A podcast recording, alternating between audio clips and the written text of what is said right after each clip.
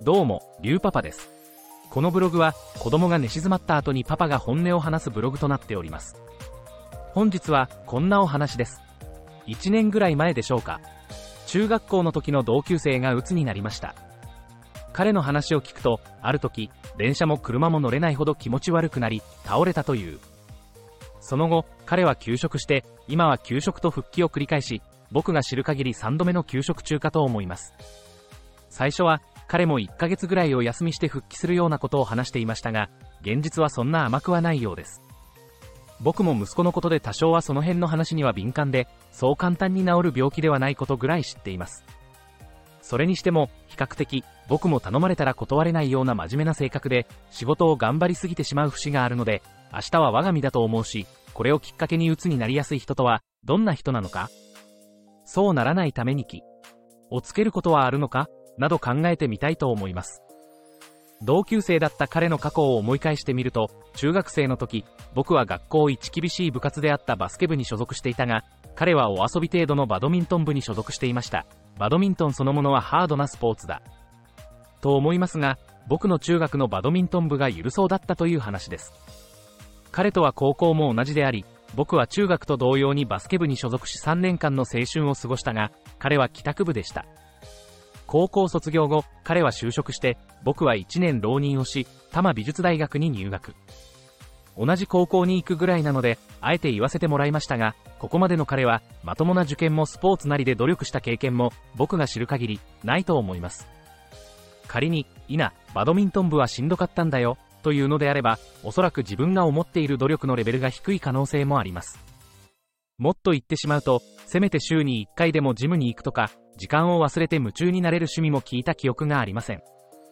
僕も彼と同じぐらい頭は悪いが、スポーツで努力した経験も仲間もいる、スポーツでの成功体験だってある。勉強はできないが、受験を経験し、一並みとはいえ、それなりに有名な美大にも入学できました。別に自分のことを自慢したいわけではなく、本来なら鬱になる可能性がある自分との差を客観的な事実として振り返ってみました。鬱になる人は真面目な人が多いと聞きますが、なんなら僕の方が真面目だと思うわけです。実際、僕も鬱になりかけたことがあります。人に誘われても飲みに行く気にもなれず、休日さえ憂鬱な気持ちで過ごした時期がありました。その時、僕は結婚もしていたし子供もいましたが、僕は次の職場も未定のまま退職しました。とんでもない野郎です。また、それを許してくれる妻も大したものです。まあ、すでに30代後半でしたが、今よりは若く、なんとかなるだろうという気持ちはあったかと思います。彼の話に戻すと、彼は体を壊すほど職場に不満やストレスがありながら、辞めることもなく、また、話を聞くと、今後も辞める気がないから驚きます。それは、年齢的にも転職を諦めて、辞める勇気もなく、現状維持ができれば万々歳、そんな感じのようです。しかし、休職から1年ほど経った最近の話を聞くと、個人的には、うつ病が治るどころか、こじらせてるというか、より職場への恨みのような気持ちを強くしているような記載します。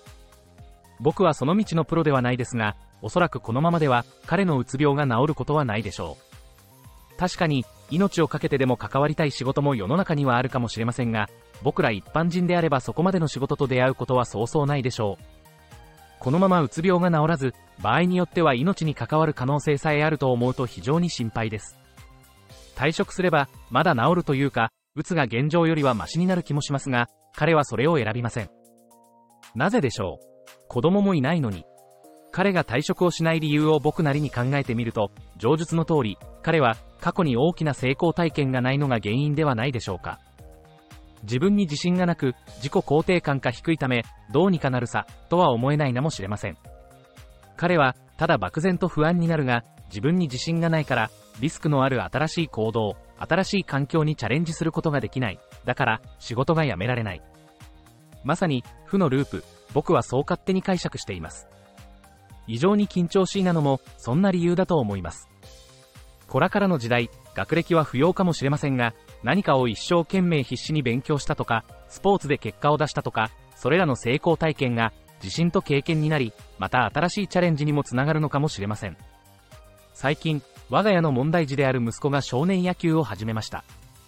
体がスリムになり、早起きができるようになった、人に感謝するようになったなど、すでに様々な変化が起きました。これからも大好きな野球を通して仲間と共にたくさんの経験をしてもらい、成長と変化をしてくれたらラッキーです。子供はきっかけさえあればすぐに変化でき未来を変えることもできるかもしれませんが、大人は年齢とともに変化することが年々難しくなるのが現実です。チャンスの機会も減っていくでしょう。精神的に弱っている彼に、ここまでの強い言葉でアドバイスをすることは逆効果なので、今は見守ることしかできませんが、それでも、彼も何かをきっかけに少しでも前向きに変わってくれたらと、願っております。